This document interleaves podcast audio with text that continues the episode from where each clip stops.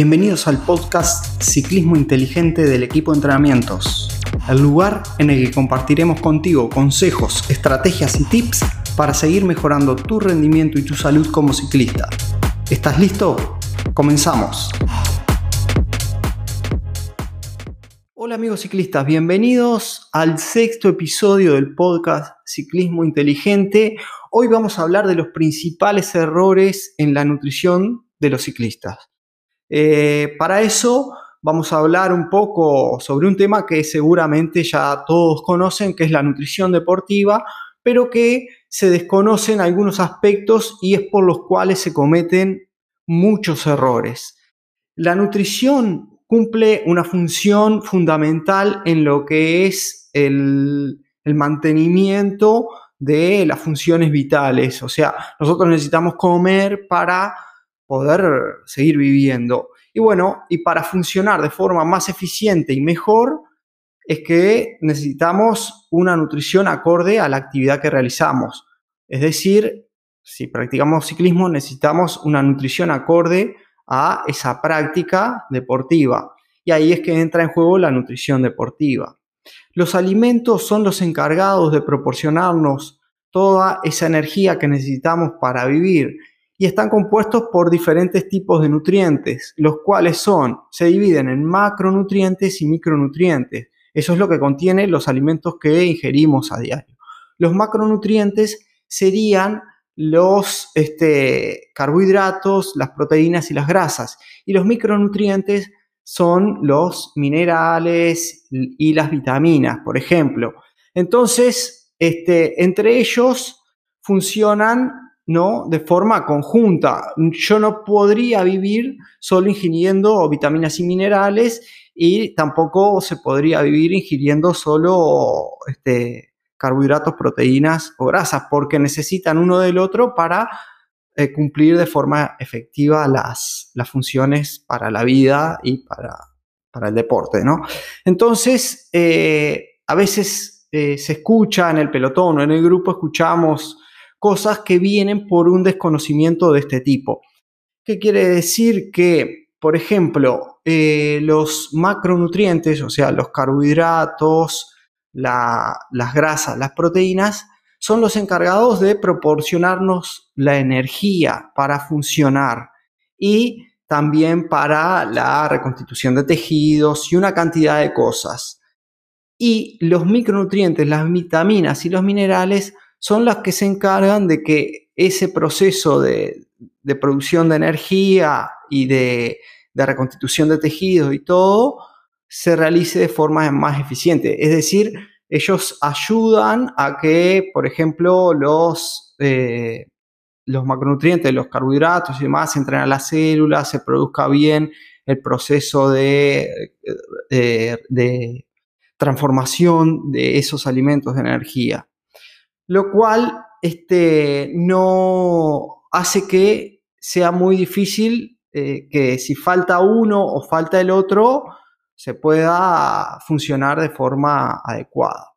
Entonces, eh, es muy difícil hacer entender a veces a la gente y a los ciclistas que las vitaminas no producen energía. Lo que produce energía son los macronutrientes, en, este caso los carbohidratos para el ciclismo. O sea que tomar vitaminas para tener más energía es un jingle, digamos, de marketing de las vitaminas, porque en realidad las vitaminas no producen energía, sino que eh, este, interactúan con los carbohidratos para producir esa energía. Pero si yo tomo vitaminas y no ingiero esos carbohidratos, no voy a tener más energía para poder andar mejor, para rendir mejor en mis entrenamientos. Y ahí empieza todo el tema de la nutrición, la importancia de la nutrición en el ciclismo, porque de nada nos sirve tomar suplementos si nuestra eh, nutrición es deficiente, porque no vamos a tener esos nutrientes que las vitaminas van a tener que trabajar para transformarlo en energía. Y al revés también, si nuestra nutrición es deficiente, no vamos a obtener las vitaminas eh, necesaria de los nutrientes y vamos a estar ingiriendo capaz suplementos de carbohidrato o de proteína que no van a, tener el efecto que queremos. De ahí empieza eh, los principales errores dentro del ciclismo. Después, algo que, que, vemos muy comúnmente es la falta de nutrientes durante el ejercicio en sí o antes del ejercicio. Eh, por ejemplo, hemos escuchado este, ciclistas que salen sin desayunar cuando tienen un entrenamiento de alta intensidad. ¿no? Nos han dicho, eh, por ejemplo, que, que, salen sin desayunar y claro, ese entrenamiento de alta intensidad de series o de pasada no va a ser lo eficiente que sería si hubieran desayunado, porque no tenemos la cantidad de energía en nuestros músculos, o sea, de nutrientes para transformar la energía en nuestros músculos, para que la tercer, por ejemplo, la tercera serie salga la intensidad de la primera. O sea, seguramente termine las cuatro, las cinco, las seis series que tenés que hacer, pero de la primera a la sexta va a haber una gran diferencia y la calidad de ese entrenamiento no va a ser la adecuada para producir el efecto que estás buscando. Por eso es importante ingerir la cantidad de nutrientes necesarios previo al entrenamiento.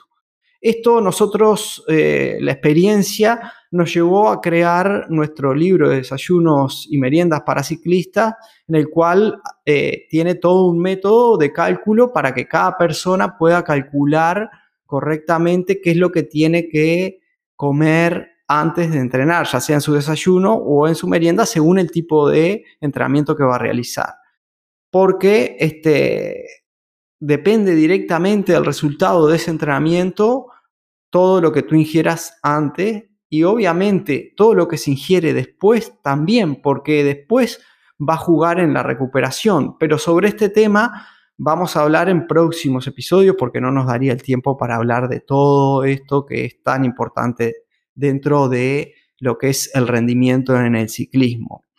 Eh, los errores comunes están ahí y otro error que encontramos también es que el día de la carrera los ciclistas van a, comer lo que no comen en los entrenamientos. Es decir, no, no, no, estamos hablando de alimentos, eso lo damos como por sentado, que vos no podés ir a, a probar cosas el día de la carrera. Estamos hablando de cantidades porque la nutrición también se entrena. O sea, hay que entrenar eh, todos los días, hacer los entrenamientos que tenemos marcados de resistencia, de fuerza, lo que sea, pero a su vez entrenar la nutrición, comer las cantidades que habría que comer en la carrera, como por ejemplo 60 gramos de carbohidrato por hora para la competencia. Eso no se logra el día de la competencia, se logra entrenando muchos meses previo y entrenando nuestro estómago, nuestro aparato digestivo, que, para que cuando hay poca sangre, porque la sangre va a estar concentrada en los músculos que están produciendo la fuerza, en este caso las piernas en el ciclismo, ahí se pueda digerir igual las grandes cantidades de carbohidrato, que es lo que precisamos para eh, rendir eficientemente.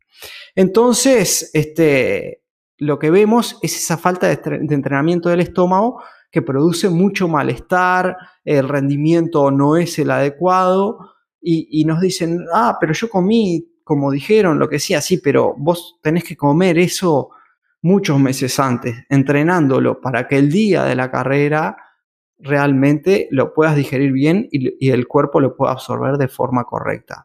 Así que bueno, ya sabés que eh, la nutrición va primero que la suplementación no sirve de nada suplementar si la nutrición es deficitaria, o sea, si estás comiendo mal.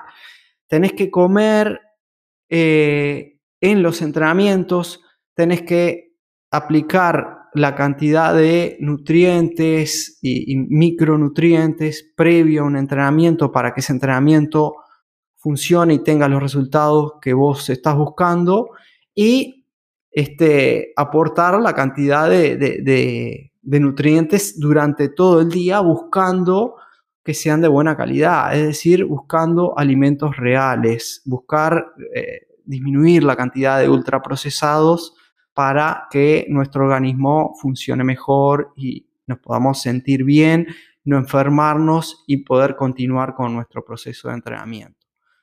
No olvides ver dentro del contenido del podcast que siempre dejamos este, links de, vínculo para post con mucho contenido relacionado a esta temática y a, otras que hemos tratado. Así que estate atento siempre a la información extra que brindamos que tiene mucho valor. Aprovecho para contarte que en breve vamos a tener un webinar totalmente gratuito para todos sobre tema de recuperación en el ciclismo. Es un webinar que vamos a brindar mucha información que va a ser muy útil para que puedas eh, optimizar tu recuperación después de cada entrenamiento. Muchas gracias por habernos acompañado y nos vemos en el próximo episodio. Gracias por acompañarnos. Si te ha gustado lo de hoy, dale me gusta, comparte y comenta. Así podremos llegar y ayudar a más ciclistas como tú. Te esperamos en el próximo episodio y hasta entonces nos vemos en las redes.